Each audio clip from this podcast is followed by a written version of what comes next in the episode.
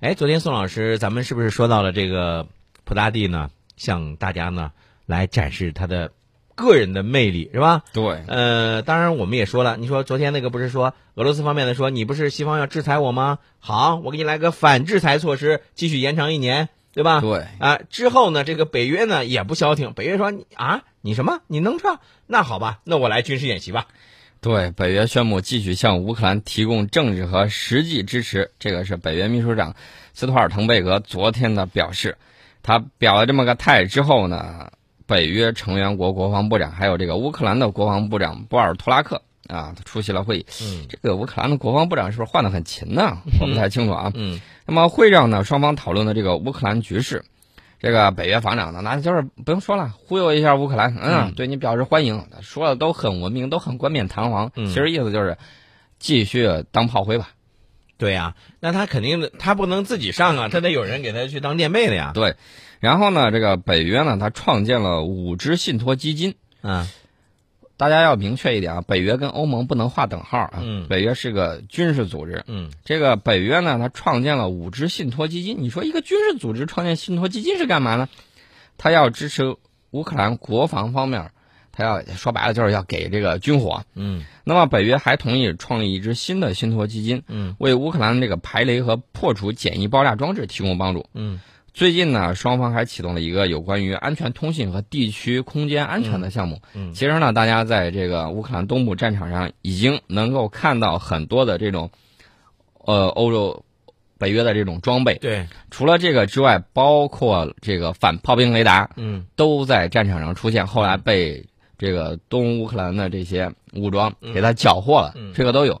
但是呢，美国在给提供这个雷达的时候留了个心眼儿。嗯呃，你能大概侦测一下对方呢这个炮弹什么时候过来，嗯但是呢，呃，他把关键部件儿嗯给你去掉了，嗯给了你一个阉割版的。嗯去掉之后呢，即便被缴获了，你也不可能拿着我这个再反制过来。嗯这个乌克兰方面也没办法，只有靠这个大概定位，定位完了之后，通过他的这个老兵有经验的老兵嗯。进行概率定位，进行这种炮火之间的这种反击。我跟你说啊，这个其实乌克兰方面这也是这个哑巴吃黄连，有口难言呐，啊，这没办法呀，对不对？咱们昨天呢说到了北约有很多国家呀不愿意掏钱在国防开支上加大力气，那就是傍大款抱大腿呗对，啊，抱着美国的大腿，你多掏点儿呗，嗯呃，人家都不愿意多掏钱。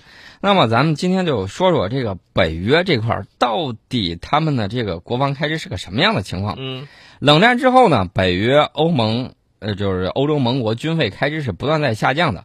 那么，北约近期公布了一个年度的军费报告，二零一四年度，北约成员国里头只有四个国家，这个达到国防开支占 GDP 百分之二的指标，都哪四个国家呢？美国、英国、嗯爱沙尼亚和希腊，嗯只有这四个国家。嗯呃，希腊这不用说了，拿着别人的钱武装自己的力量，这个也是很好玩的。嗯，那么二零一五年呢，就今年，波兰有望成为唯一新增的达标国家。波兰为什么要新增这个？他怕俄罗斯打他对，啊，所以说呢，他要增加。然后呢，美国也支持。你看一看，他已经到了跟俄罗斯对抗的这种前沿了。嗯，我觉得这个他的这个战略历来非常摇摆。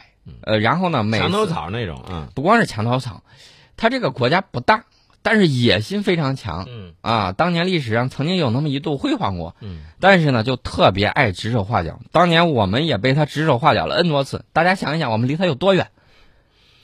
嗯，哎这个时候有的时候我跟你说啊，这个呃，原来有句话，这个呃，人有这个多少的这个饭量啊，自己呢这个心里得清楚，对吧？你别自己能吃几碗干饭你都不知道，你你你你指责我们，你凭什么你指责我们啊？对不对？还有一个，呃，你刚才提到的这些国家呢，其实都不愿意增加军费。哎呀，这个里头还有一个问题，美国搁那儿叫屈呢，你知道吗？嗯美国说，我告诉你们，我负担了北约军费的多少百分之七十，你不是大哥吗？我们不是小弟吗？你你有钱你上。地主家也没余粮啊， 这不可持续的呀。这个是借了斯托尔滕贝格 之嘴说出来这个话。对对对对在军费问题上呢，这个美国一直对这些小伙伴们很不满意。嗯你们这群家伙太不成器了，嗯掏钱呗，不能指着我一个呀。哎呀，这个美国应该好好学一下博弈论里头制度博弈，嗯他就会明白到底是怎么回事儿了。嗯这个北约呢，也寄希望于欧盟能够伸出援手，但是我告诉你，这个事儿很难落实。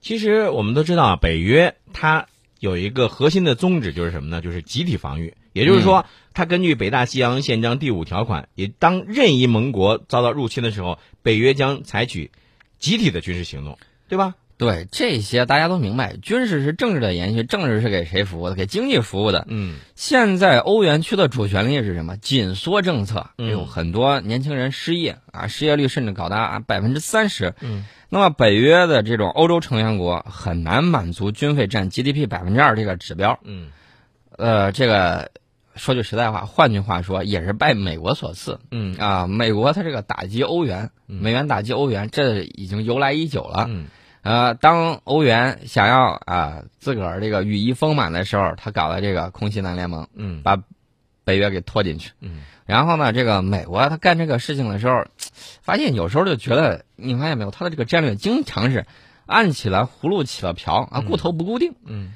这个把油价给弄起来的时候，俄罗斯缓过来劲儿了。嗯本来他是一直在这个分解俄罗斯嗯啊，把这个前苏联，然后使劲的这种折腾碎了，嗯折腾解体了，然后又扼住这个俄国的这个脖子。嗯结果呢，你你要是真掐，你就掐呗。嗯那边一扭脸儿又去跑去中东那儿去折腾，折腾完了之后，油价一涨，他自个儿国内挣挣足了钱，嗯，结果没想到俄罗斯也跟着也挣钱，俄罗斯资源大国呀，对呀，啊，沙特产油第一，它产油第二，所以说呢，我就觉得他这个战略往往的这个不可思议，就是短视。而且我觉得是这样，任何一个国家，你不管是北约的任何一个国家，其实他们的这个老百姓不愿意有战争的发生，对不对？对都不想打仗，但是呢，不一样啊，这背后呢有有一些这个别有用心的一些国家是老是想去给他们去闯红闯红啊，哎，你你有容易可能被威胁啊，这样子制造一种这个紧张情绪。啊，对，我给大家说一下，呃，说这个北约就是欧盟啊，嗯他们的这些这个心理在一战、二战之后，这是有了翻天覆地的变化。战争对人、对社会的这种心理上的这种伤害非常的对，深包括战后的战争的应激综合征等等啊，对嗯，，这个都是浅显的，其实对整个民族心理也会有一定的这种创伤。对，除此之外呢，大家可以关注一下，就是在我们在汉朝之后，在这个三国两晋的时候，嗯这个心理啊，跟他这个大家可以就是对心理学有兴趣的，不妨去研究一下。嗯我个人感觉啊有一点的这种相通之处，啊，这个是一些题外话了。咱们再说一下这个菲律宾啊，菲律宾最近不是跟日本搞这种联合军演吗？对对对，菲律宾议员众众议员不干了，说你这个违宪，你这个军演是违宪的。嗯为什么违宪呢？这个菲律宾的众议员，这个叫蒂尼奥，嗯他就发表了一个声明，呃，说你这个不光是违宪的，还侵犯菲律宾的主权。他就直接呼吁停止两国联合军演。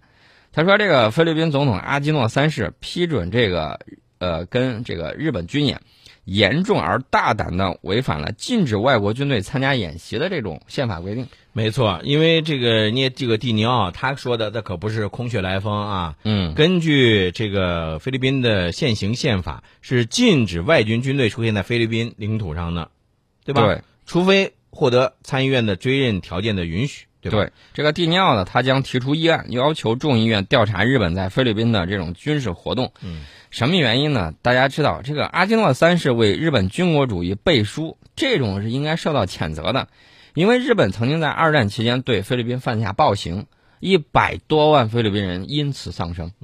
哎，宋老师，你觉不觉得这个在某种程度上啊，这个阿基诺三世和这个安倍有点像好兄弟啊嗯，啊？狼狈为奸，对一丘之貉。对，但是像这种一般的情况下啊，我跟你说，一丘之貉啊往往最后都没有好下场。啊，臭味相投的，那就集体抱着 那个叫什么呀？嗯呃，有的说是这个坑队 友，还有说的就是拉着一块儿去共赴什么地方，啊咱都不说了。